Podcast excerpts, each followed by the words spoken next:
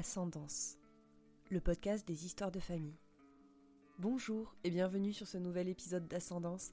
Je suis très heureuse de vous retrouver. Je vous souhaite une très belle année 2024. On est le 28 janvier au moment où j'enregistre euh, cette intro, donc euh, il est encore temps. Euh, que cette année soit riche d'aventures, de rencontres, de douceur. J'espère que cette année sera l'année de la récolte, toutes les graines plantées durant toute l'année 2023 donneront en 2024 des savoureux fruits. Aujourd'hui, pour le premier épisode de 2024, épisode particulier car il s'agit du premier invité que je reçois sur le podcast à distance. Ça a été une belle occasion de sortir de ma zone de confort et d'apprendre, toujours. Et pour une première, je suis plutôt fière de moi. Et il est quand même possible euh, qu'il y ait des petits bugs, mais l'histoire de mon invité est tellement incroyable que je suis sûre que vous n'y prêterez même pas attention. Ah, j'ai le plaisir de recevoir Luc. Luc est auteur de bande dessinée et j'ai découvert son histoire durant son passage à La Veillée, créée par Patrick Beau et Damien Maric, qui est une scène où plusieurs personnes qui, le temps d'une soirée, viennent raconter leur histoire et sont ensuite retranscrites sur la chaîne YouTube du même nom. Lors du passage de Luc, j'ai été émerveillée par l'unicité et en même temps l'universalité de son histoire. Il y raconte celle de son père, Roger, survivant de la Shoah, qui n'a jamais raconté son histoire à ses enfants. Après le décès de son père, avec le peu d'informations que Luc recueillait, il les a alliées avec de la fiction pour écrire et s'approprier cette histoire familiale avec la série de BD La mémoire dans les poches. Et un jour, Luc fera une rencontre, la rencontre qui viendra dissiper tous les doutes et compléter le puzzle de cette histoire. Je vous souhaite une très belle écoute. Voilà, j'ai revu la veillée en attendant et c'est vrai. Je suis au bord, je suis au bord du suicide. bon bah très bien. Qu'est-ce que tu trouvais euh, Qu'est-ce que tu trouvais insupportable, insupportable bah, Ma voix pour commencer déjà. Oh, moi, bah, c'est ce que j'ai dit. la première chose euh, que j'ai dit euh, autour de moi quand j'ai dit que je t'invitais ce soir euh, sur le podcast, c'est que tu avais une super voix. Donc franchement, je te trouve très dur avec toi-même. Je te laisse. je te laisse juge. Non, je, je trouve que tu as une super voix. bah écoute, je pense qu'on va pouvoir commencer tranquillement. bah écoute, bienvenue. Moi, je suis trop contente pour cette première. Bah écoute, ça fait super plaisir de pouvoir enfin dire tout ce que j'ai à dire sur cette sombre histoire. t'as le sentiment de pas. Parce que t'as le sentiment de d'avoir encore euh, enfin c'est fou que tu dises ça comme ça parce bah, que enfin je pense qu'on a toujours des trucs à dire sur le sujet mais tu as quand même écrit une BD une trilogie la veillée et... ouais mais euh, non mais la BD justement alors le je sais pas si tu veux en parler dans cet ordre-là, mais la BD justement a été écrite parce que j'avais pas les réponses que. C'est vrai qu'à la base, le début, c'est les réponses plutôt, enfin, plutôt les non-réponses de ton papa. Bah écoute. Donc, euh, la... Donc la BD, c'est c'est pas une forme de frustration, mais elle est née de la frustration justement de ne pas avoir les réponses et d'avoir envie de bah, d'utiliser les, les le peu d'éléments que j'avais pour euh, essayer de tricoter de la de l'action autour de autour de ce que je savais pour euh, essayer d'apporter des réponses sinon satisfaisantes en tout cas qui, qui me permettaient d'avoir un récit dont je pouvais m'emparer et que je pouvais faire mien. Alors ça fait un peu mytho, euh, genre le mec il s'est construit une histoire euh, sur sa famille et tout ça, mais enfin bon voilà, j'avais besoin après la mort de mon papa euh, de, trouver des réponses et comme je savais pas comment m'orienter pour trouver ces réponses, bah, je me suis orienté vers mon métier, à savoir scénariste, donc j'ai fait ce que je sais faire, j'ai inventé quoi. Je trouve ça génial. C'est vraiment l'idée de bah, en fait, avec euh, l'histoire qu'on nous donne et l'histoire qu'on nous donne pas, bah, en fait, comment avec les pièces qu'on t'a données, tu peux rajouter tes pièces à toi finalement. Donc, euh, Voilà.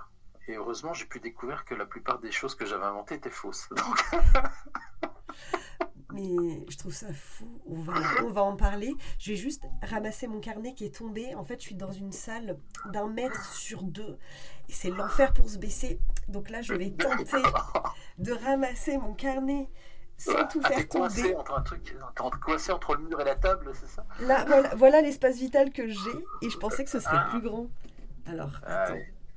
Ah, Paris. C'est que 1200 euros le loyer pourtant, je comprends pas, c'est super bien.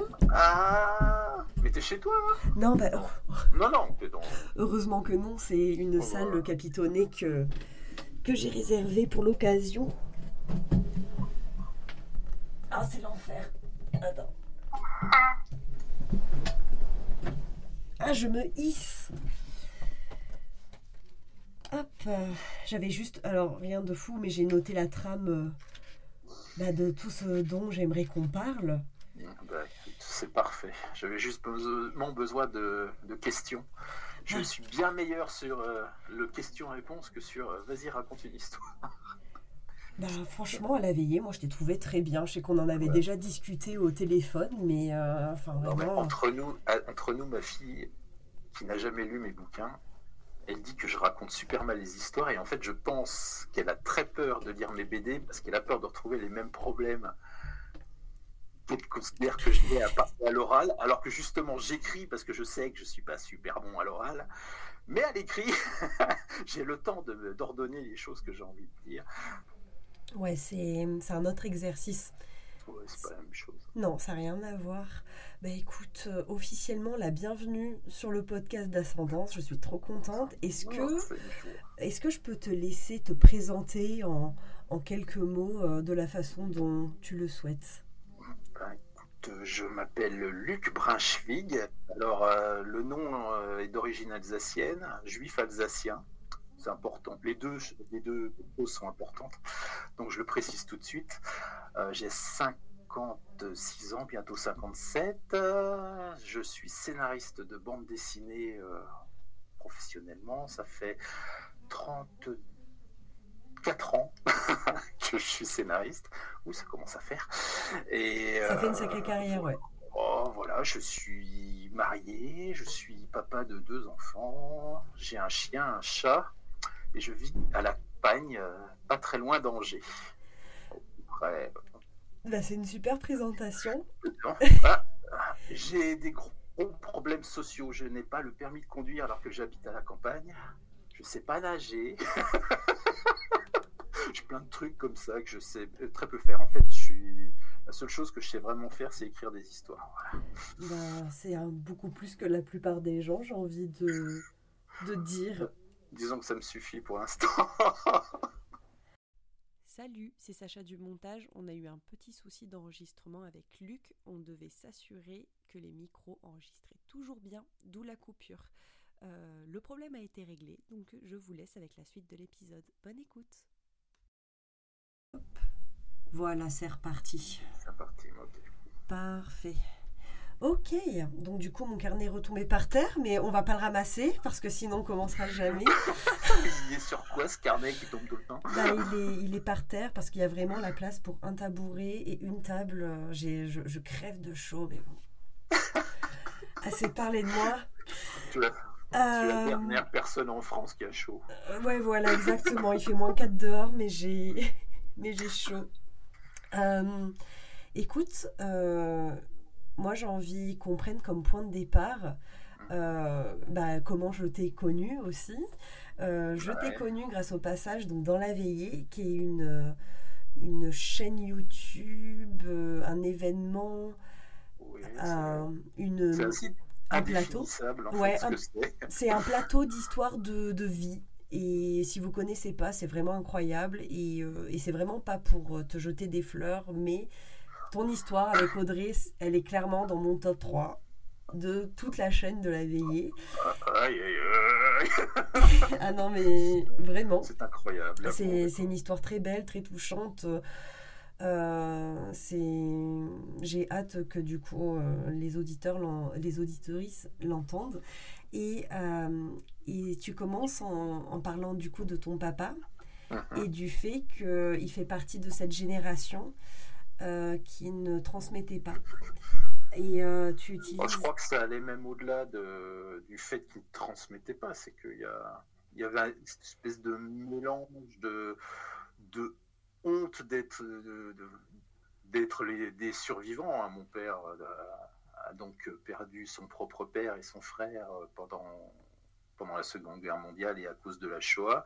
Ils sont morts tous les deux à, Auschwitz. Et mon père, qui, qui, les adorait tous les deux, hein, véritablement, qui, qui, avait, je pense, plus de difficultés relationnelles avec sa maman, qui était une femme assez dure et assez froide, avait une vraie vénération pour son papa et un vrai amour pour mm. son frère. Et euh, les, perdre tous les deux a été extrêmement difficile. Bah, je peux, je peux, comment dire, te raconter comment comment s'est passée sa dernière journée de vie. Mon papa est mort de, la maladie de Charcot, donc en fait euh, une, maladie qui détruit euh, tout ce qui est nerveux et musculaire, ce qui fait qu'à la fin de ses jours, il avait pratiquement plus la capacité de, respirer et de parler. Et en fait, il a il expliquait à, mon oncle qui était venu le voir qu'en en fait, à cause de justement de, la perte d'oxygénation, il avait des, hallucinations. Et en fait, ces hallucinations, c'est les Allemands qui venaient le chercher. Et jusqu'à la fin de ses jours, il y a, effectivement cette culpabilité d'avoir échappé à, cette rafle qui l'a privé de son père et de son frère. Ça y est, je commence à avoir des frissons et, oh, l'ambiance est officiellement posée. Euh, euh, c'est une histoire vraiment de, de, la façon dont tu la racontes qui est, qui est très belle parce que ça part d'un manque euh, de ne pas avoir eu euh, les détails qui vont être amenés à un moment euh, enfin totalement random. Ah mais c'est c'est comment dire c'est une espèce de pudeur mal placée qui fait que t'oses pas tu dis enfin t'oses pas poser des questions à ton père qui de toute façon ne parle pas et tu te dis que de toute façon tu trouveras un jour le temps qu'on va finir par y arriver qu'il va y avoir la circonstance qui va faire que tout va se déverser et bah, la chose n'arrive pas, papa nous quitte et euh, bah, je me retrouve avec euh, toutes les interrogations euh, et toutes les questions que j'ai pas pu lui poser de, de son vivant. Donc comme je te le, tu le sais, n'ayant pas eu ces réponses, j'avais quelques, pistes, hein, mais qui étaient très rares. la, seule chose que je savais, c'est que donc il avait perdu son père et son frère lors d'une rafle, que lui n'avait pas été pris dans cette rafle parce qu'il se promenait avec sa, avec sa mère, et que quand ils sont revenus de la promenade, des voisins les ont tirés vers chez eux, les sauvant, les sauvant de la rafle. Mais moi, toute mon enfance, j'étais convaincu que l'histoire se passait en Alsace. Oui. Pour moi, ça se passait pas, ça pouvait pas se passer en dehors de l'Alsace, puisque bon, c'est là que tu as grandi. sa famille est alsacienne. Il a fallu que je fasse les recherches pour mon livre La mémoire dans les poches, euh, qui raconte justement bah, tout, tout ce que j'ai fantasmé autour de, l'histoire de mon père, pour découvrir qu'en fait les, Alsaciens les Alsaciens juifs ont pu quitter, ont pu quitter l'Alsace parce que les Allemands ne voulaient pas d'eux. Et donc, en fait, ils sont retrouvés en, ils sont tous retrouvés en ce, ce que les Alsaciens appellent la France de l'intérieur, la France française. voilà. Et donc, c'est. Bon, je préfère ne pas aller plus loin parce que sinon je vais raconter tout. oh bah, tu sais, moi, je peux aller me. Donc j'avais, j'avais, j'avais ces pistes-là pour. Euh, ah mais c'est totalement, en fait c'est totalement tout ce qu'on va aborder. Tu auras l'occasion hein, vraiment euh, d'aborder tous ces points-là. Et, et en fait voilà, cette histoire, elle part de, de du coup de de toi. Enfin voilà, c'est. Attends, excuse-moi, je m'en mets dans mes pinceaux moi aussi. Euh, la BD que tu as décidé d'écrire, en fait, c'est. Pourquoi ce, moyen, en fait, tu étais, déjà, j'imagine, auteur de BD avant? Oui, en fait, je, comme je te disais, ça fait 34 ans, donc ça fait un, petit moment. Mon père est mort il y a. Bah, cette année, ça fera 25 ans. Oui, donc ça faisait déjà une dizaine d'années que tu étais auteur de BD. Donc euh, ça a été en fait, si tu, veux si tu veux l'origine, euh, la raison pour laquelle j'ai écrit cette BD en, 1994, donc ça faisait 4 ans que j'étais scénariste de bande dessinée, le, le, dessinateur avec lequel je travaillais à l'époque, Laurent Hirn, avec qui je travaille toujours d'ailleurs, m'a présenté un de ses amis, Gilles Frély. On est devenus super copains tous les deux. Et en fait, Gilles, un jour, euh, me dit, je voudrais... Enfin, Gilles était illustrateur aussi. Il me dit, écoute, j'aimerais bien me lancer en bande dessinée, mais euh, contrairement à ce que tu écris d'habitude, tu écris des histoires assez dures, assez sombres. Pour une fois, j'aimerais bien que tu m'écrives une comédie.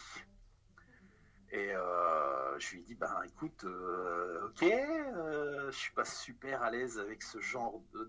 enfin, c'est pas un domaine dans lequel je me sens très très à l'aise, mais j'ai quand même y réfléchir. En fait, la, seule chose qui me faisait rire vraiment à gorge déployée à l'époque, c'est la relation que j'entretenais avec mon père et ma mère parce que j'étais une espèce de tanguy. Euh, comme mes revenus euh, en bande dessinée étaient assez faibles, ben, je vivais encore chez eux. En fait, pour tout te dire, dans mon pays, on est champion du monde On vit à la maison. Mon père a vécu euh, jusqu'à 40 ans avec sa propre mère. Mon frère a vécu jusqu'à 42 ans avec ma mère. Et moi, je suis celui qui est parti le plus tôt, je suis parti à 30 ans. oh, le bébé Jeune et inexpérimenté.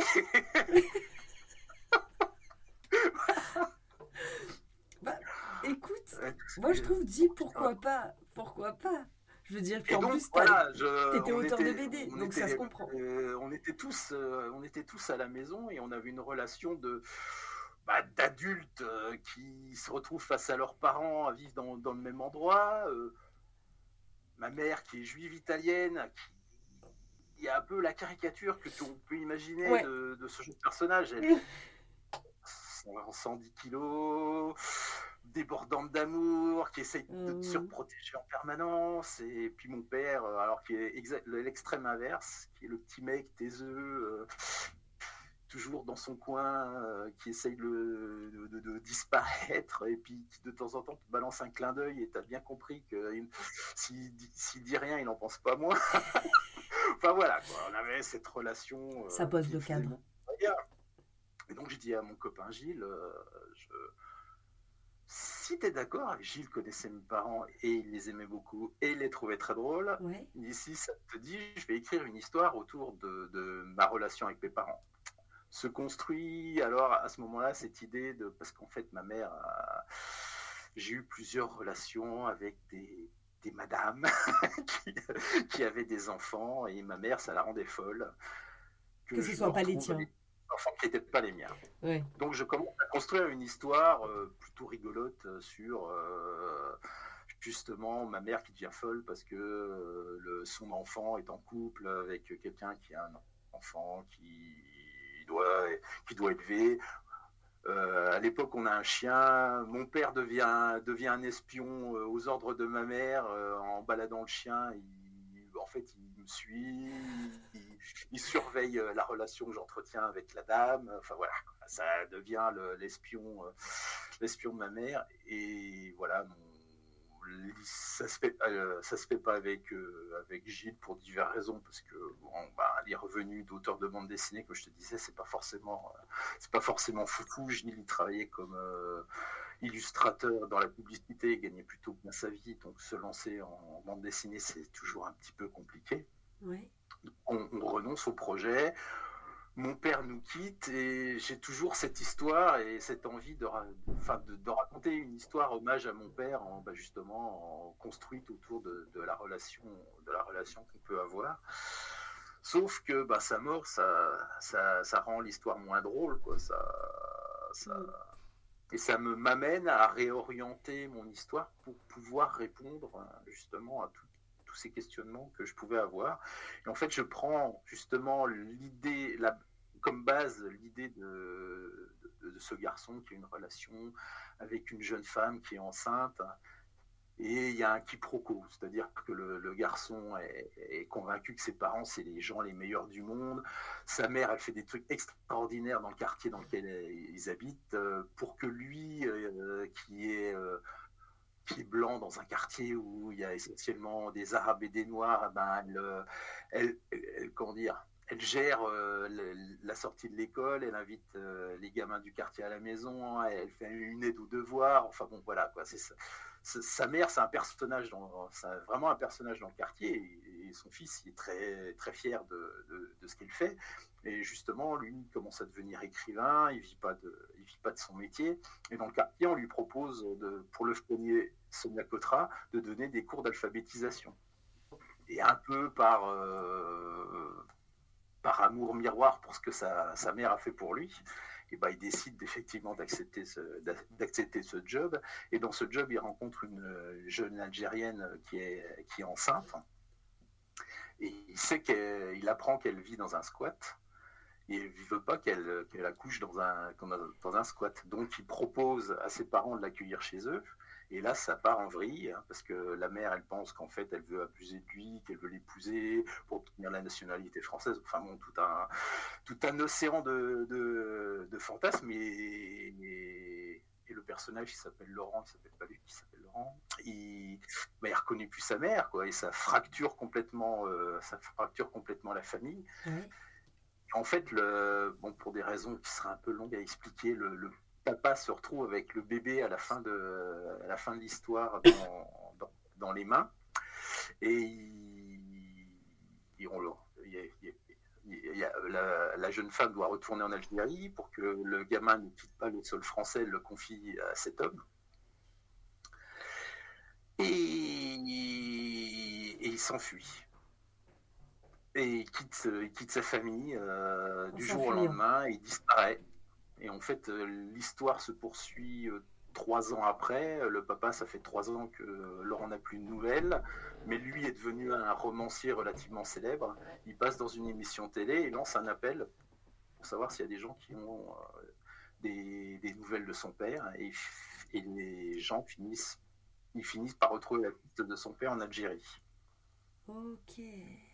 Et tout ça, lentement, va nous amener à découvrir l'histoire de son père, du pourquoi, quand il a eu ce gamin entre les, entre les mains, au lieu de le remettre aux services sociaux, ben, il s'est enfui avec lui. Ok, bah on dit pas plus en vrai. Là, j'espère que ça vous a donné envie d'acheter les BD, s'il vous plaît. Ah là là, super teasing, vraiment, là ça y est, c'est bon. C'est un gros teasing parce que là je viens ouais, de. Là, t'as vendu bah, tout le premier tome. un bon, tiers du c'est un tiers de, de l'œuvre. Mais euh, c'est, moi je trouve que c'est, moi c'est quelque chose qui me touche beaucoup, le principe de, de, de combler euh, la, les, les, manques qu'on a dans la réalité euh, avec la fiction. Je trouve que c'est un bon moyen de se réapproprier une histoire quand on a passé tellement de temps à pas en avoir bah, l'entièreté. Et euh, je, je trouve assez fou, tu vas nous en parler évidemment, mais de la coïncidence des événements qu'il y a dans ton histoire.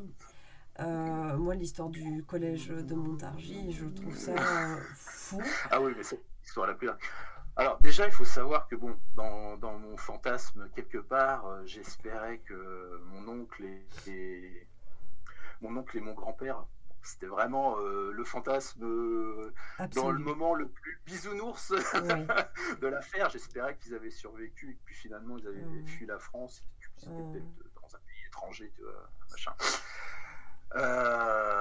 donc donc, euh, je finis la mémoire dans les poches. Oui.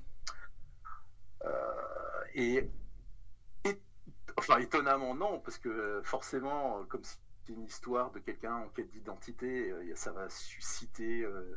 puis surtout, ça, ça, renvoie à la Seconde Guerre mondiale, puisque ça raconte une partie de ce qui arrivait à mon père, du fait qu'il a été séparé de sa famille, euh, que son père a été euh, par euh, les Allemands, ça, ce sont des éléments qu'on retrouve dans, dans, la mémoire dans les poches. Lui, de la même façon, il est sauvé par, par un voisin. Oui. Et ah, je, suis à bout d'énergie. je me suis épuisé comme un fou. Je suis parti comme un fou. en roue libre. Mais je, bah en fait, on peut parler euh, tu préfères que je te pose des questions? Moi, j'aime bien rebondir à ce que tu dis. J'aime ouais, vas-y. Bah, écoute, moi, ce qui m'intéresse, voilà, dans toute l'histoire que, que j'ai découverte à la veillée, euh, j'ai envie que, que tu nous racontes euh, vraiment à partir du moment où tu as reçu euh, cette invitation pour enfin voilà étant donné que ok, ça y est ça ça t'a relancé. ça me recadre. en fait c'est vraiment le côté voilà, à partir du moment où le collège de Montargis te contacte, euh, en fait, dans un but pédagogique. En fait, j'ai un très bon, euh, j'ai un très bon copain euh, qui s'appelle. Euh, son... Ah, j'ai oublié le nom de mon copain, c'est chouette. tu le citais dans la veillée, je crois? Oui, oui, oui, tout à fait. Il s'appelle. Qui, bah, qui habite à Montargis et à celui à qui tu as demandé les plaques à la fin. Non, c'est son prénom, j'arrive pas à me souvenir. Ah, c'est fou ça. Enfin bon. J'ai un copain euh, qui, euh, dont la femme travaille euh, dans un collège à Montargis. Et j'ai parlé de, j'ai parlé de Montargis dans, dans, la mémoire dans les poches, parce qu'un des autres éléments que je savais au sujet de, de mon père, c'est qu'il m'a toujours dit j'ai passé la guerre dans une ferme à Chevry-sous-Bignon, près de Montargis. Élément important. Tout, hein. La seule chose que c'est la seule chose que je savais. J'ai retrouvé une photo où il y avait marqué derrière Roger à Chevry-sous-Bignon. Ok. Donc je savais que c'était pas c'était pas un délire. Il y avait vraiment des photos de lui euh, dans cette ferme. Et euh, je voilà, j'en ai j'en ai parlé dans la mémoire dans les poches et ce qui a touché mon, mon copain et qui m'a dit écoute ce serait peut-être bien que tu moi, tous les ans, j'invite un ami euh, dans le, collège de ma femme, dans le lycée de ma femme, pour parler de, bah, pour parler de leur travail. Euh, et franchement, j'adorais la, mémoire dans les poches, ça m'a beaucoup touché. Est-ce que ça te, dirait que je propose mon nom cette année? Bon, bah, il propose mon nom.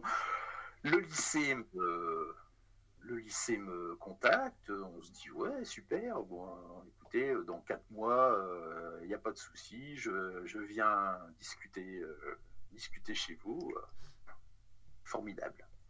Quatre mois, euh, deux, semaines, et c'est là que ça devient fou. C'est incroyable, c'est incroyable. deux semaines se passent et il y a une des choses par rapport justement au fait que mon père était passé euh, euh, la guerre dans une ferme, je me suis toujours demandé, en même temps connaissant mon père, j'avais un peu la réponse, mais je me suis toujours demandé comment ça se fait qu'il n'ait pas gardé le contact avec les gens qui quand même lui a un peu sauvé la vie. Quoi. Mais bon, mon père, il était comme ça, euh, il n'avait pas beaucoup d'amis, et les rares amis qu'il avait, c'est plutôt ma mère qui entretenait l'amitié avec eux que, que mon père directement. Donc ça m'étonnait pas non plus plus que ça. Et il y a donc 15 jours se passent après l'invitation euh, du lycée en forêt euh, de Montargis. Et là, je reçois un mot très étrange d'une jeune femme qui s'appelle Audrey Stauder et qui me dit bonjour. Euh, est-ce que vous êtes bien le petit-fils de Camille Charles Brunswig et le père et le fils de Roger Brunswig j'ai des informations à échanger avec vous sur ce qui s'est passé pendant la guerre. Et ben, ni une ni deux, je, je, dis oui, oui. enfin, on entame un fil de discussion sur, sur Messenger. Je dis oui, oui, bah, effectivement, mon papa s'appelle Roger, mon grand-père s'appelle Camille. Et donc, qui êtes-vous? En fait, elle m'explique que euh, ses parents, euh, enfin, sa grand-mère euh, avait un mari qui était engagé dans la résistance et qu'ils ont sauvé mon père et ma grand-mère in extremis de, de, la rafle où ont été pris mon oncle Raymond et mon grand-père Camille. Et euh, euh, brusquement, elle me raconte toute l'histoire de ma famille, quoi. Enfin, toutes les, hmm. toutes les questions que je m'étais posées, boum, elle, avait les réponses. Et donc, je te disais, je fantasmais sur l'idée que, que, mon oncle et mon grand-père avaient peut-être survécu à Auschwitz. Pour l'idée la plus stupide de, tous les temps même. Bon, enfin, toujours est-il que j'espérais quelque part. Et elle met fin directement à ce fantasme. Elle avait, en fait, elle avait été au, elle avait retrouvé traces de, au, mémorial de, au mémorial de la Shoah. Au mémorial de la Shoah, tu as un mur avec tous les, tous les, noms, tous les noms des morts euh, qui ont disparu dans les camps de concentration. Et elle a retrouvé donc, la trace de mon oncle et de, mon grand-père. Et elle avait des, des certificats, des, bah, j'ai su euh, donc qu'ils avaient été arrêtés tous les deux en juillet 1942, un petit peu avant la fameuse rafle du Veldiv, hein, et qu'ils avaient été euh, emmenés euh, au camp de Baume-la-Rolande en attendant d'être ensuite déportés sur Auschwitz. après, j'ai fait quelques recherches moi-même bah, pour une autre série qui s'appelle Les Frères Rubinstein, alors là qui parle de concentration je m'étais penché sur la question des camps de concentration, j'ai découvert que les... mon oncle et mon grand-père ont été les. Enfin, Auschwitz, dans un premier temps, était en fait un camp de prisonniers politiques. Ok. Avant, avant d'être transformé en un camp d'extermination. Et c'est devenu un camp d'extermination que, justement, en juillet 42, enfin, sur juin, juillet 42, oui. Et les Français qui ont été raflés à cette période-là ont été les premiers juifs qui ont été exterminés à Auschwitz. Alors après, on tombe dans le glauque le plus, le plus sordide. Euh, ils exterminaient les gens, ensuite, enfin, dans les chambres à gaz. Mais après, ils ne savaient pas quoi faire des corps. Donc, euh, ils, les ont enterrés dans un premier temps. Comme, sauf que comme c'était un été particulièrement chaud, les corps se sont mis à, pourrir. L'odeur était épouvantable. Et donc là, ils ont fait des grands, euh, des grands bûchers sur lesquels. Enfin bon, ah, autant d'éléments qu'on préférait ne pas savoir, mais que tu finis par apprendre. Bah oui, je comprends. Voilà. Et donc, euh, Audrey me, me dit, euh, elle m'explique que tout ce qu'elle me raconte, il se passe à Montargis. Qu'en fait, ses grands, son grand-père et sa grand-mère, qui s'appelle Compin, vivaient sur Montargis et avait non seulement sauvé mon père et mon grand-mère, mais les avait abrités chez eux pendant plusieurs semaines. Oh et, euh, et, que, alors, comme le grand-père d'Audrey est un. Euh, un résistant.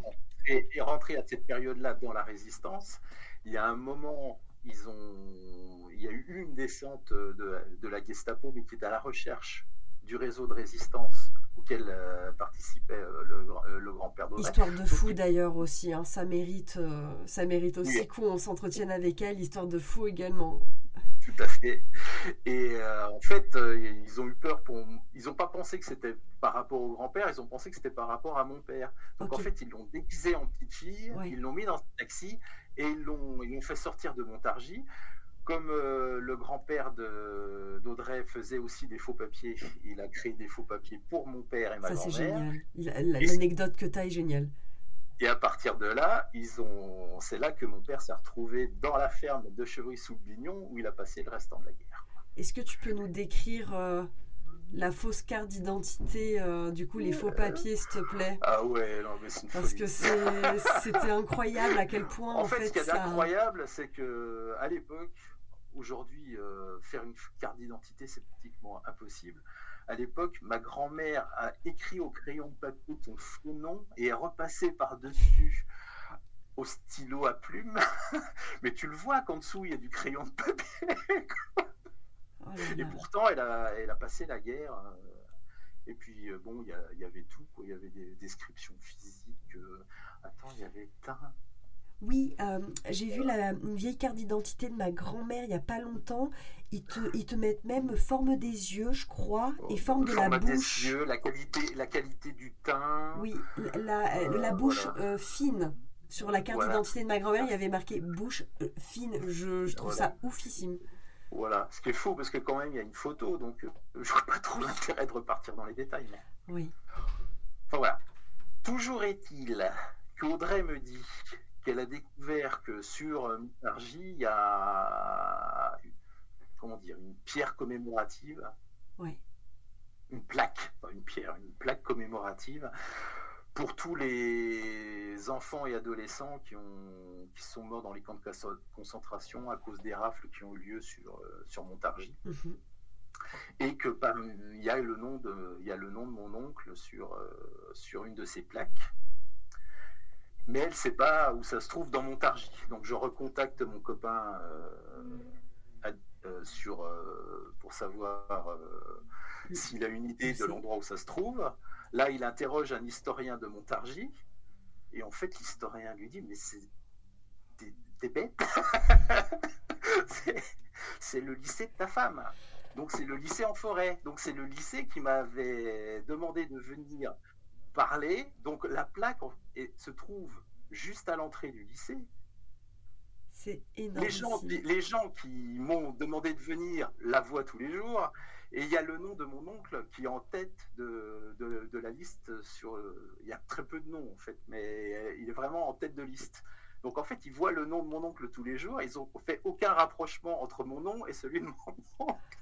Et en fait, ils m'invitaient là où il y a la plaque commémorative pour la mort de, de mon oncle et des enfants déportés euh, pendant la Seconde Guerre mondiale euh, depuis Montargis. C'est incroyable je trouve ça, ça je veux dire, c'est incroyable. C'est, c'est, ça peut pas se croire. C'est vraiment le mot d'incroyable. C'est, trop gros pour que ce soit vrai, pourtant ça l'est. Exactement. Et donc, j'y suis allé, euh, j'ai vu la plaque. Euh, je suis allé aussi au mémorial euh, de la Shoah. Et c'est marrant parce que c'est à chaque fois des invitations. C'est le mémorial de la Shoah m'a invité non pas pour la mémoire dans les poches, mais pour la seconde série dont je te parlais, les frères Winstein. Oui. Et donc j'ai pu là aussi euh, voir le, nom de, mon oncle et de mon grand-père sur, euh, sur ce, sur, ce mur. Hein, c'est un mur. là, pour, le coup, c'est un mur monstrueux où, il y a des, des, centaines, voire des milliers de noms. Euh, j'y suis allé une fois. En tout petit. Voilà. Est-ce que tu peux me rappeler en combien de temps tout ça, ça s'est passé? Sur combien de temps ça s'est passé tout ça? Euh, tu veux dire l'invitation, entre euh, la rencontre avec Audrey entre, euh, parce que je sais qu'avec Audrey, enfin tu vas nous le, le, redire, je sais que ça a été très long entre le moment où vous avez commencé à vous écrire et le jour où vous êtes vus. Mais, mais en fait, tout ça, le, entre Montargis et on va dire bah, le moment où tu vois la plaque, enfin entre. Oh, bah, c'est pas long, hein, c'est. Quatre mois. Entre l'invitation, j'ai dû recevoir l'invitation en septembre-octobre. Et en fait, j'y suis allé en février. Mais dans l'intervalle, euh, j'étais contacté par Audrey. Et je trouve, mais ce timing est incroyable. Et du coup, Audrey te contacte vraiment deux semaines plus tard après le collège de mm-hmm. Montargis. Ouais, tout à fait. Et donc deux semaines après, je découvre que je vais me rendre à l'endroit où, il y a la plaque. Euh, ouais, où, es, où ton père a été euh, sauvé par bah, du coup les grands-parents de Audrey. Je trouve ça Exactement. Et en fait, après, du coup, parce que c'est en fait, quand tu racontes cette histoire, euh, c'est, on a l'impression que c'est le dénouement, mais en fait, c'est que le début, parce qu'en fait, après, ça va te permettre d'apprendre encore plein de choses. Ah ouais, non, bah après, c'est, super drôle, parce qu'en fait, Audrey, elle nous a cherché pendant. Je crois qu'elle a commencé. Attends, je l'ai, je l'ai noté quelque part. Elle a commencé ses recherches en 2013. Ouais, ça remonte, un, ça remonte un petit moment, hein, parce que justement, elle voulait. Euh, en, faisant des, euh, comment dire, en, essayant de, découvrir le, parcours de son grand-père pendant la Seconde Guerre mondiale, elle a découvert qu'il a fait partie d'un réseau de résistance qui était organisé depuis Londres. elle, a, rencontré le, descendant du, de l'espion qui avait euh, organisé le réseau. Ils ont pu, euh, ils ont pu en parler. Donc du coup, elle, elle, elle, elle s'est tournée vers sa grand-mère qui était la dernière survivante pour essayer d'avoir des, des, informations euh, complémentaires sur ce qui s'était passé euh, pendant la guerre pour sa famille. Et c'est là que sa grand-mère lui a raconté ben, le, fait qu'ils avaient sauvé, caché euh, des juifs pendant la guerre. La grand-mère se souvenait vaguement du nom, elle savait que c'était Bromi, c'est quand même pas le nom le plus simple de la Terre. Brinchfig, alors. Je l'ai noté en phonétique cet après-midi pour être sûr de. Il faut, il faut le voir écrit, c'est plus compliqué. C'est B-R-U-N-S-C-H-W-I-G ça panique un peu tout le monde. Ouais, je l'ai écrit en, de manière un peu phonétique sur mon carnet cet après-midi pour être sûr de bien le prononcer. Brinjwig. Au moins comme ça, je suis sûr. Oui, ça peut arriver. Pas de mauvaise façon de le prononcer. Non, mais bon, c'est plus pour dire les choses, euh, pour, pour, faire la bonne élève, quoi, tout simplement. c'est tout simplement pour ça. Et voilà, euh, sa grand-mère lui, lui, euh, lui révèle ben, le. Elle se souvenait vraiment de, des noms. Elle se souvenait que la femme s'appelait Marthe, elle se souvenait que mon père s'appelait Roger, mais elle n'avait aucune, aucune nouvelle de, de, ce qui leur était arrivé. Alors Audrey a commencé à faire des recherches. C'est là qu'elle s'est tournée vers le mémorial de la Shoah. C'est là qu'elle a retrouvé le nom de, de, mon grand-père et de mon oncle sur, et qu'elle a eu des certificats. Alors elle savait que ma grand-mère avait consulté les certificats au sortir de la guerre, donc elle savait que ma grand-mère avait survécu à la guerre, mais elle se demandait si, euh, bah, s'il y avait eu des suites heureuses, c'est-à-dire si mon père a pu, euh, pu fonder une famille, euh, tout ça. Voilà, on a pu, on a pu l'éclairer là-dessus. Alors comment elle a... Ah oui, et en fait, on est quand même depuis quelques années dans, dans, des choses qui ont facilité la vie de tout le monde, hein, Internet, les réseaux sociaux.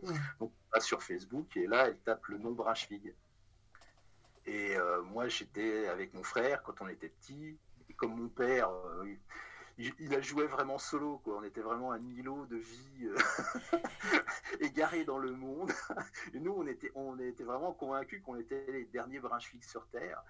Et puis, euh, grâce à Facebook, on a découvert qu'on était quelques milliers à travers le monde de Brunswick. Donc, euh, Audrey essaye de, de, nous retrouver sur Facebook, mais elle se retrouve face à, là face à un mur puisque des Brachiques, il y en a beaucoup trop pour euh, sa capacité de, communication, de savoir vers lequel se tourner. Il n'y a rien qui indique l'endroit où on habite et tout ça. Ouais, ça fait beaucoup, beaucoup à trier, quoi. C'est beaucoup de temps. beaucoup de temps. C'est énorme. Et puis un jour, elle tombe sur un, sur un site généalogique qui, pour euh, à des buts certainement commercial, permet un accès gratuit à l'ensemble de, de ce qu'il peut proposer. Ce qui, est, plus vrai, ce qui est plus vrai aujourd'hui, mais euh, sur le moment, effectivement, elle a des informations qui euh, normalement sont payantes, mais qu'elle a gratuitement. Et elle découvre que mon papa a été marié à une femme euh, Faki, Yolande Faki, ma maman, mmh. et qu'ils ont eu deux enfants, sans précision, sans précision de nos, de nos prénoms. Et euh, bah, elle se dit, ouais, Faki, ça peut être une, une piste intéressante. Donc là, elle tape sur Facebook euh, Faki et elle se retrouve face à six noms. et comme elle s'appelle Audrey, le premier nom qu'elle tape, c'est le nom de ma cousine, qui s'appelle Audrey. Et elle se dit, bah, il y a, parmi ses amis, il y a des Brunswick, c'est certainement la, la, bonne famille. Quoi. Et, oh là, simplement en tapant Audrey Faki, elle tombe. Sur Yves, mon frère, appuie sur moi. Et alors, certainement qu'elle l'a pris dans l'ordre alphabétique, puisque Yves c'est Y. Oui. Ça Donc elle euh, l'a attaqué par Luc, et c'est là qu'elle euh, m'a envoyé son message et qu'on s'est retrouvés. Sauf que ah, elle, nous a, elle nous a cherché pendant six ans. Oui. Oh, je sais ce que tu vas raconter. Ah oui Donc elle nous a cherché pendant six ans elle découvre en discutant avec moi que je suis auteur de bande dessinée et ça la fait rigoler parce qu'à côté de chez elle, mais alors vraiment à côté de chez elle, hein, c'est pas une rigolade, elle m'a fait, euh, elle m'a fait une photo, c'est vraiment la porte à côté de, de, sa boutique. Oui. Elle a une boutique. Les voisins dont elle récupère les colis pour leur rendre service euh, à sa boutique. Et donc elle me dit, ah, mes voisins, c'est des auteurs de bande dessinée, on n'a pas toujours l'occasion de, se voir, mais on s'entend plutôt bien. Quoi. Et elle me donne leur nom, alors moi je les connais, il hein, n'y a, pas de souci, c'est des gens qui sont, connus dans, qui sont connus dans le milieu, mais que je ne connais pas personnellement. Et j'avais oublié un fait, et, ce fait, je vais vous le révéler maintenant. donc, Audrey, un jour, elle, récupère des colis pour ses, voisins, qui, pour la remercier, euh, l'invite à venir boire euh, le café un après-midi. Puis là, ils commencent à discuter, euh, ils parlent de leur boulot, et puis Audrey, elle fait Ah, moi, ça fait, euh, ça fait un an et demi maintenant que je discute assez régulièrement avec un auteur de bande dessinée, il s'appelle Luc Brunschwig, est-ce que vous le connaissez? Bah, Comme je te disais, on ne se connaissait pas personnellement, donc il fait bah, Luc, on le connaît à travers ses bouquins, mais on ne le connaît pas personnellement. Par contre, son frère, c'est notre comptable. Je trouve ça c'est fou. fou. Savoir que Le monde est un quand je, me village.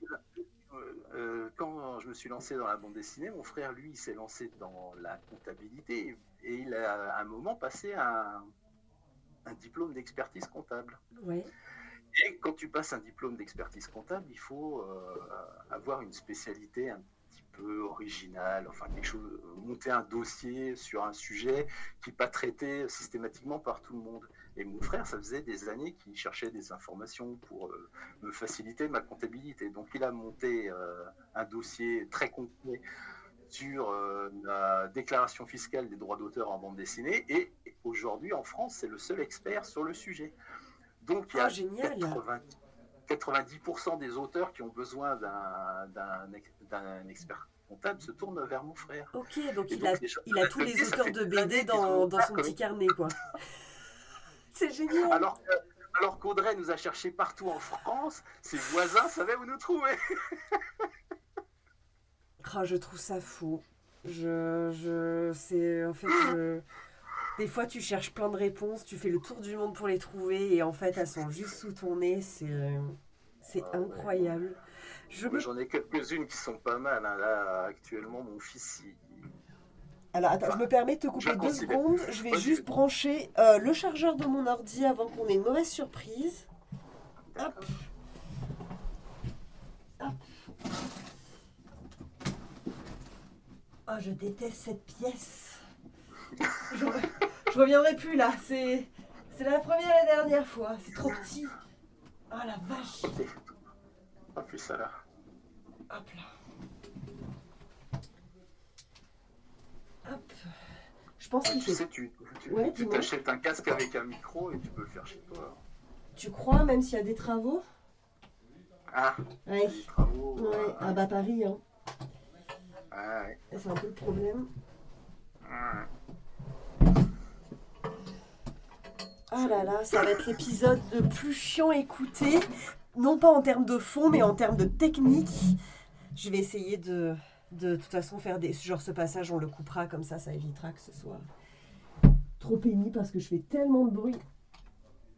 Pire que des travaux, finalement. Hop. Ah. Hop là. Tout, tout, tout, tout, tout. Un jour, j'aurai des énormes studios de 200 mètres carrés, Ouais, insonorisés. ça va rien. Aïe, aïe, aïe. Et Une j'aurai, réverb de fou. c'est ça, j'aurai toute la place que je veux. Hop là. Et voilà. C'est parfait. Alors, Alors, je te disais, Du coup, ton fils. je te disais dans le genre, dans le genre coïncidence, c'est pas mal, c'est pas euh, la copine de mon fils que je considère comme une belle fille. euh, J'en ai fait euh, une, une héroïne pour un prochain pour un prochain projet, mais Oh, bon, voilà quoi. Sa, famille a sa famille a rien à voir avec avec la bande dessinée, donc je pensais que ça allait être la première de sa famille à, à décrocher ce rôle. Et bam, je discute avec son père et il me révèle que son arrière-grand, son- non, sa grand-mère à lui, non, oui, son arrière-grand-mère à lui, ah, je sais plus, je crois que c'est son arrière-grand-mère à Ouais. lui, a été le modèle d'un personnage de bande dessinée que je connaissais très bien, parce que je connais très bien l'auteur. Et Mais ça, il y a il y a plus de 40 ans de ça, quoi. Donc en fait, Ingrid ne sera que la deuxième de sa famille à devenir modèle pour une héroïne de bande dessinée. Franchement, avec tout ce que tu me racontes, est-ce que tu crois encore euh, au hasard? C'est une vraie question. Est-ce qu'avec tout ça, genre l'histoire avec Audrey, le timing, euh, les infos qui, qui tombent, mais de cette manière-là dans ta vie, Est-ce que tu crois au hasard encore? Je crois qu'il y a des hasards heureux. Mais comme ça, j'ai retrouvé une amie, une amie d'enfance de ma mère parce que je me suis retrouvé avec sa petite. Alors, eh, passe ma mère a vécu pendant la guerre. Euh, alors son père était, était catholique, elle, elle est juive. Par sa mère, mais son père est catholique, ce qui les a protégés euh, pendant toute la guerre. Et ils ont vécu à Saint-Étienne. Et du coup, euh, je me retrouve à faire des études à Strasbourg. Et il y a une jeune femme qui arrive, qui vient de Saint-Étienne, qui s'appelle Guerrero. Alors, je, sans aucun espoir, parce que des, des gens de, des Stéphanois, il y, en, a eu des centaines de milliers qui sont passés. je demande à ma mère, mais Guerrero, ça te dit quelque chose? Elle me dit, ah oui, j'étais en classe avec une Lali Guerrero. Et en fait, c'était la tante de Muriel qui euh, j'étais euh, à l'école. et en fait, elles se sont vues parce que Eulalie est montée à Strasbourg voir sa, voir sa nièce. Et du coup, ils sont passés à la maison et, elles parlaient, mais vraiment l'impression que ça faisait qu'elles s'étaient quittées la veille, alors qu'elles avaient 7 ans quand elles étaient ensemble. tu trouves pas que t'as pas l'impression d'avoir un super pouvoir un peu? Genre euh, d'un coup, euh, suffit que je m'intéresse à une personne pour que finalement euh, ce soit quelqu'un qui ait côtoyé mes parents ou, ou quelque chose oh, mais dans ce genre. J'ai d'autres super pouvoirs. Ah. le, 11, le 11 septembre 2001, ça te rappelle quelque chose? Vaguement. Vaguement. Euh, alors, je suis dans mon bureau en train d'écrire un article pour une série, une autre série à moi qui s'appelle Le pouvoir des innocents et qui parle de, de politique à New York, de, et ça se termine sur euh, ce qui ressemble beaucoup à un attentat. Et donc, je suis en train d'écrire un article sur, euh, sur cet attentat parce que l'éditeur nous a proposé de de rajouter euh, six pages à la fin de, à la fin de l'histoire sur, et, sur et de faire un faux journal qui complétera, euh, qui complétera l'histoire. Et donc, je suis en train d'écrire un article journalistique sur le plus gros attentat ayant jamais eu lieu à New York. Et là, ma femme rentre dans le bureau et elle me dit ah, Il faut absolument que tu viennes voir un truc.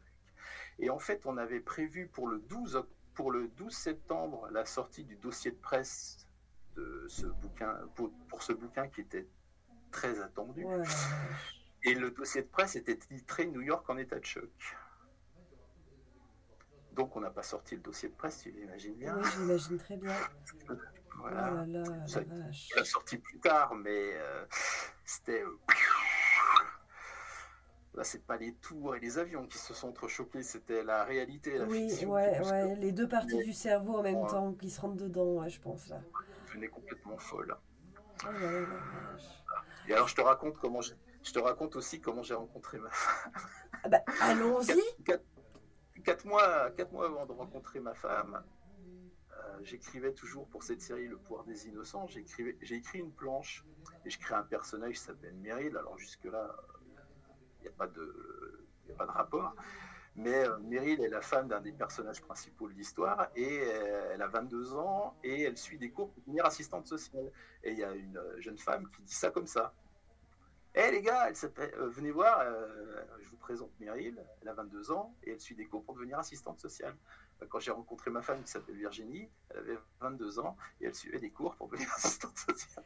Ok, Luc euh, l'homme qui écrivait sa vie, mesdames et messieurs. Bah, personne à ma place. oh la vache, c'est assez fou. C'est, euh, je j'ai pas trop de mots. Euh, je trouve ça juste incroyable. Je je pense pas que dans la vie de chaque personne, on ait tous des coïncidences aussi folles comme tu peux, comme as pu en avoir. Euh, t'en es, ça, t'en penses quoi? Ça n'a pas l'air de te. Je sais pas. Je sais, pas, quoi en penser. non, mais ce qui est le plus fou en fait dans, dans ma vie, c'est que quand j'ai commencé à écrire euh, de la bande dessinée, le, premier scénario que j'ai écrit, c'est Le pouvoir des innocents. Et je pense que au monde, j'étais la personne la moins faite pour écrire cette histoire-là. C'est-à-dire que euh, comme je te disais, ma mère, juive, italienne, elle nous a surprotégés, mais alors vraiment, avec une efficacité redoutable pendant toute notre enfance, ce qui fait qu'avec mon frère, on était très coupés des réalités du monde très déconnectés de, comment dire, de, de ce qui faisait la vie de, des, gens de notre âge, quoi. En fait, on sortait pas, on n'allait pas en boîte, on n'allait pas dans les bars, on, était à la limite, enfin, je pas dire, on était à la limite de le social, quoi, tu vois. Oui, je, vois, mais c'est. Mais j'ai toujours eu une fascination dans mes lectures, justement, pour les sujets que je maîtrise pas. Et j'avais une fascination pour deux auteurs euh, américains qui sont Alan Moore et Frank Miller, qui eux passaient leur temps à écrire sur euh, tout ce qui était politique, social, machin, enfin tous les machins que je maîtrisais pas. Mais je voulais faire comme eux, quoi. Je voulais être à la hauteur de ce qu'ils faisaient. Et je me suis lancé dans le, le pouvoir des innocents billes en tête mais tu sais, le truc que tu conseillerais jamais à quelqu'un qui écrit son premier livre, tu lui dirais, mais écris un truc sur un sujet que tu connais, oui, pas te lancer sur des machins que tu ne maîtrises pas. Moi, je, je me lance là-dedans. Et en fait, le, le, bouquin sort. Et le, enfin, le premier tome du pouvoir des innocents est sorti il y a 32 ans. Et en fait, effectivement, je n'ai pas raconté euh, l'histoire du monde de, contemporain. Quoi. Si tu lis Le pouvoir des innocents aujourd'hui, c'est le monde d'aujourd'hui que je racontais. J'ai encore quelqu'un qui l'a relu euh, il n'y a pas très longtemps, ça faisait des années qu'il l'avait pas lu, il m'a dit ça n'a pas pris une ride. Quoi. Tu racontes, non, ça reste moderne. 32 euh, ans, c'est-à-dire c'est comme si tu c'est comme si tu racontais les années 70, euh, enfin, si tu racontais les années 2000 à partir des années 70. Bah ouais. Pouh. Euh, je, je, voulais aussi pour un peu. Euh, de, quoi? Pardon, Non, non, t'inquiète. Non, je disais, je suis passé, d'un coup du statut de mec qui comprenait rien à la vie au, au statut de mec qui prophétise. c'est un, un, sacré écart. En une heure, c'est assez violent. Euh. non, mais euh, c'est vrai que par rapport à toute cette histoire, euh, par rapport à ta vie, je pense que, ouais, après, tout peut être une coïncidence à partir du moment où comment on décide de le voir aussi. Après, est-ce que tu penses pas que ce qui a tout déclenché, de toute façon, je pense que à partir du moment où on reste curieux, et toi en l'occurrence, t'es passé par, euh, bah, par l'écriture, par euh, ton métier pour pouvoir euh, transmettre ton histoire, pour pouvoir creuser, pour en savoir toujours plus sur ton histoire. J'imagine en plus que, aujourd'hui, tu dois être trop content d'avoir pu faire ces, bah, ces, travaux, ne serait-ce que pour, ces pour tes enfants. Euh, ah ben, une, une, des choses pour lesquelles j'ai écrit euh, euh, la mémoire dans les poches, c'est que mon papa est mort avant la naissance de mon fils, oh. qui est né le même jour que lui. En parlant de mais ça s'arrête jamais, mais c'est pas possible, ça ne s'arrête jamais. je me suis dit, ça y est, il a dit toutes les coïncidences, il a tout épuisé. Ah non, bah, il y en a eu d'autres. Ah ouais, bah oui, j'imagine. J'imagine, mais c'est fou. Ah. Donc, ton fils est né le jour de de la date d'anniversaire de ton papa. Non, non, tout à fait. Et euh, la pire chose qui est en train de m'arriver, c'est que là, je vais sortir le dernier tome du Pouvoir des Innocents, qui est la série qui, qui me suit donc depuis le tout début de ma carrière. Et là, on, arrive enfin au bout du bout du bout. Et il faut qu'il sorte ça le jour de la, des, 25 ans de la mort de mon père. Ah, je sais pas comment je le vivre. D'accord, moi je comprends. Mais c'est un peu violent. ouais, je comprends totalement. Je comprends totalement. Ça va Et donc j'ai écrit la, mémoire dans les poches pour que mes enfants connaissent un peu leur grand-père, puisque la façon dont le personnage parle, bouge, euh, psychologiquement, il est très très proche de, mon papa. Euh, ça leur donne euh, une indication. Il faudra qu'un jour ma fille le lise quand même. Heureusement, mon fils l'a lu.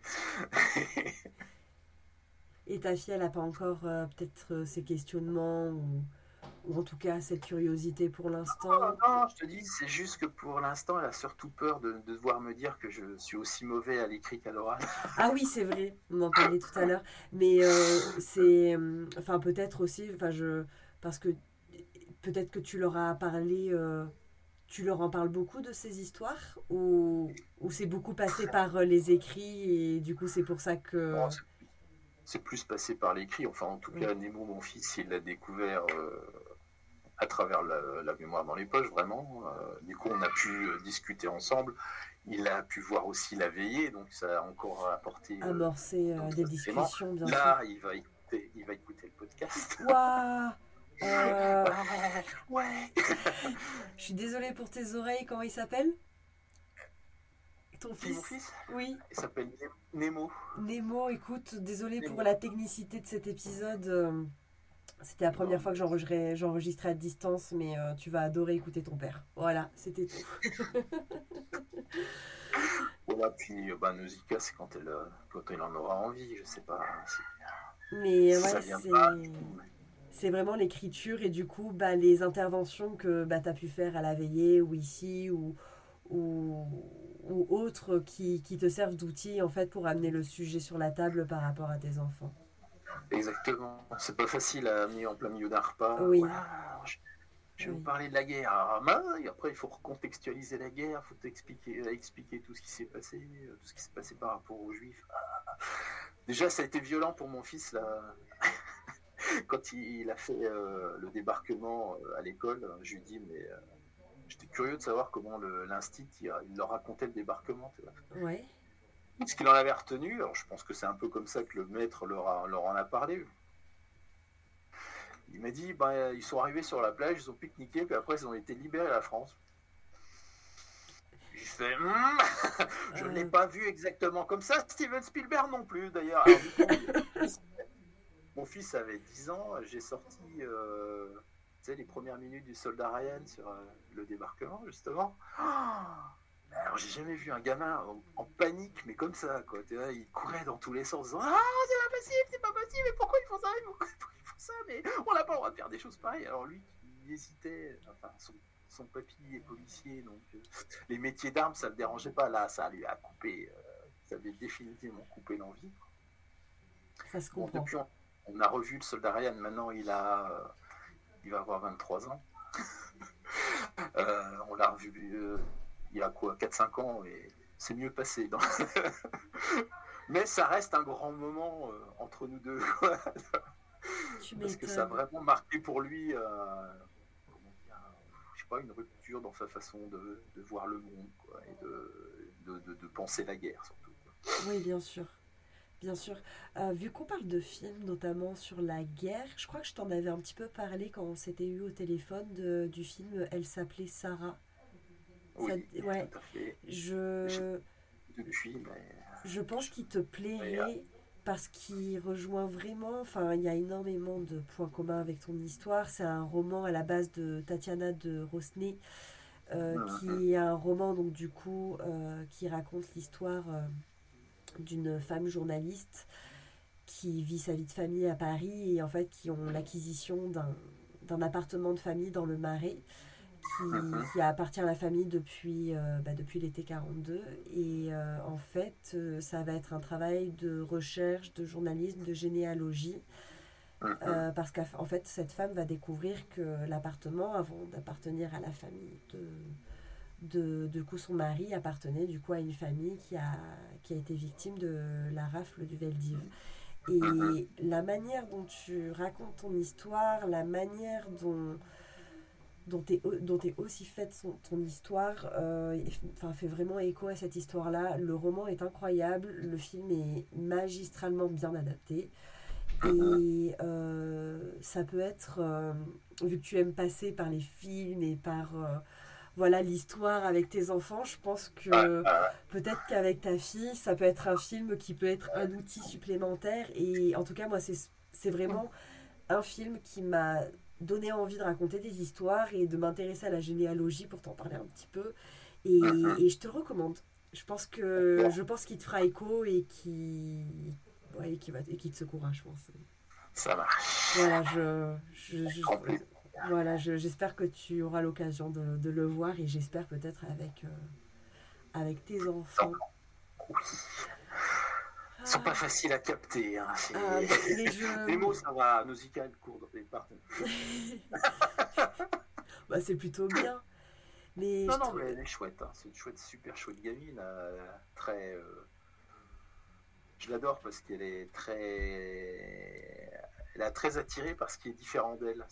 D'accord. C'est vraiment quelqu'un qui adore explorer, comprendre, partager et qui a un groupe d'amis LGBT très élargi. Alors vraiment, toutes les lettres. Hein, elle les a fait. elle a des amis qui correspondent à toutes les lettres. Et, sauf qu'elle, c'est la seule hétéro au milieu de, au milieu de tout ça. Et euh, elle est super bien acceptée. Euh, ça se passe super bien. C'est quelque chose qui la, la travaille depuis de longues années parce qu'un jour elle était venue me voir en disant ouais à, l'école on a on a il y a un mec dans une autre classe que la mienne euh, il, est homo, il, est, il assume complètement son homosexualité, je trouve ça génial. Et bah, tous les gamins sont pas comme elle. Non, c'est une jeune femme qui, qui, de son époque, avec les valeurs euh, de son époque ouais, ouais. Un peu intransigeant. Enfin, qui est aussi l'intransigeance de, des gamins de cette, cette époque-là, qui, quand t'es pas dans le, dans Comment dire Ils aiment pas les moules et en même temps, ils en créent tout le temps. Et, quand t'es pas dedans, quand t'es un peu à côté. oui, il y a, peut-être. Euh, ouais, après, si, je sais pas quel âge elle a, mais après, c'est vrai que être pédagogue quand on a un certain âge, peut-être que ça vient un peu après. Elle va avoir 20 ans. 20 ans, ouais, elle est jeune, elle est méga jeune. Est-ce qu'il y a des parties, des sujets, des anecdotes vers lesquelles je t'ai pas amené et dont tu aurais aimé parler? Je crois que j'ai déjà beaucoup parlé. Ah ouais, j'ai bu, tes paroles, mais vraiment. Je... j'ai pas l'impression qu'on ait raté grand-chose. J'ai pas l'impression. Est-ce que euh, tu as envie de dire quelque chose pour euh, pour la, le mot de la fin, pour clôturer quelque chose, euh, je peux te poser la question, par exemple, euh, si ça peut t'aider. Euh, qu'est-ce que tu retiens de toute cette épopée? Parce que c'est clairement une épopée de. C'est ta quête. Mm-hmm. Et. Bah, plus, meilleur Qu'est-ce que tu en retiens? Ah si, si, je voulais parler de quelque chose. Alors c'est un peu, là c'est partie un peu plus douloureuse, quoi, parce qu'en fait mon père, après la, après la guerre, un de ses grands rêves, mais une des choses qu'on a découvert assez tardivement, mm. il aurait aimé euh, aller vivre en Israël. Et euh, par contre, il aurait fait partie, en tout cas c'est ce qu'il disait, hein, maintenant j'en sais rien, et peut-être qu'il aurait changé en étant sur place, mais... Euh, on a eu euh, quelques mots assez douloureux euh, après l'assassinat de Yitzhak Rabin euh, par un intégriste juif, parce que mon père était, comprenait l'intégriste juif et était plutôt dans la compréhension du mec et, favorable à ce qui s'était passé. Pour moi, c'était difficilement audible. Et, oui, ça se comprend. C'était pas simple. c'était pas simple. Mais bon, il y a. Enfin, il y a toujours euh, cette peur chez les, chez les juifs qu'en perdant, en perdant Israël, il y a toujours cette peur à partir du moment où il y a, il y a, la, il y a la reconnaissance de l'État palestinien, que ça, ça dégénère. enfin, ce qui est en train de se passer actuellement à Gaza. Gaza Et que la suite de, de, la suite de tout ça, il y a toujours cette crainte que l'État d'Israël finisse par, euh, par, disparaître et qu'il n'y ait pas d'État protecteur des Juifs. Et évidemment, avec ce que mon père a vécu, avec le recul, comprendre j'ai compris ce, cet homme, même si je pense que le mec a agi pour, des raisons totalement différentes, beaucoup plus religieuses que mon père qui était profondément laïque. Oui. Euh, voilà. Voilà. Oh, bah tiens, t'as rien de plus drôle pour terminer Non, non, mais c'est très bien. C'est très bien, je t'assure, ne, te juge pas. Euh, en tout cas, moi, j'ai été ravie de t'écouter. Euh, je pense que les gens seront ravis de t'écouter parce que c'est des histoires que les gens nous en entendre. ça montre l'exemple. Euh, ça montre que tant qu'on le peut et, peu importe les ressources, il faut, il faut connaître d'où l'on vient. Et... Mais ce que j'ai trouvé euh, extraordinaire dans la rencontre euh, avec Audrey, c'est que non seulement elle m'a apporté des choses sur mon histoire familiale, mais elle m'a aussi montré que c'est pas juste mon histoire. que dans une histoire de sauvetage, il y a le sauvé, il y a le sauveteur. Et maintenant, je connais aussi bien sa famille que j'ai appris à connaître, finalement à connaître la mienne. je trouve ça excellent de bah, qu'on se sente, elle, moi, de, la même famille, de par euh, les choses qui nous lient à travers le temps. C'est ça, et c'est comme ce que tu disais, c'est si euh, ses grands-parents avaient pas pris l'initiative d'être euh, des gens bien, bah t'aurais pas pu rencontrer Audrey. Et, tu serais pas là, serais pas là pour en parler. C'est ça. Parce que mon père n'aurait pas été là pour me pour me faire. Comme dirait euh, Emmanuel Macron, il faut réarmer. C'est ça, faites des enfants, vous entendez Tout de suite. Là maintenant. Ah, bah écoute, merci beaucoup, Luc. Euh, bah. Je suis très contente. Malgré tous ces aléas techniques. Mais je sens qu'il y a eu de l'énergie parce que je me sens bien vidé. Ah, ça draine, ça draine. Bah, merci en tout cas pour ton énergie et puis pour ton temps. C'est très précieux. Merci beaucoup. Merci et à très très bientôt. J'espère que c'est pas la dernière fois qu'on se parle. J'espère aussi, avec plaisir, avec grand plaisir. Alors à tout bientôt. À tout bientôt.